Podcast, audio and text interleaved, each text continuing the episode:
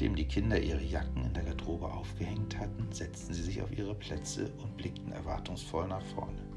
Dort stand Frau Kurz, ihre Klassenlehrerin. Sie begrüßte wie an jedem Morgen die Kinder fröhlich und freundlich und fügte dann hinzu, wisst ihr was, das ist ein ganz besonderer Morgen. Heute hat es geschneit und morgen steht unsere große Eröffnung an. Und der Tat war es ein schöner Zufall. Der erste Schnee war gefallen und am nächsten Tag sollte der Wintermarkt an der Schule in der alten Forst eröffnet werden.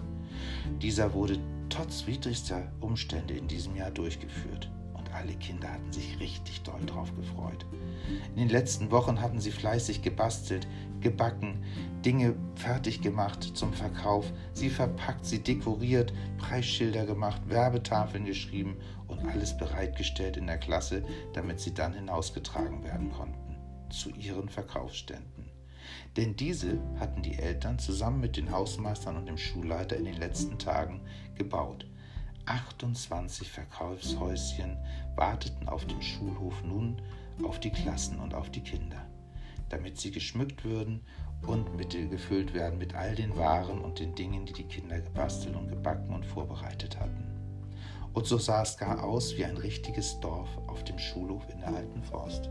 Und wie es sich so für ein Dorf gehört, gab es auch einen Forst, den Eisendorfer Weihnachtsforst.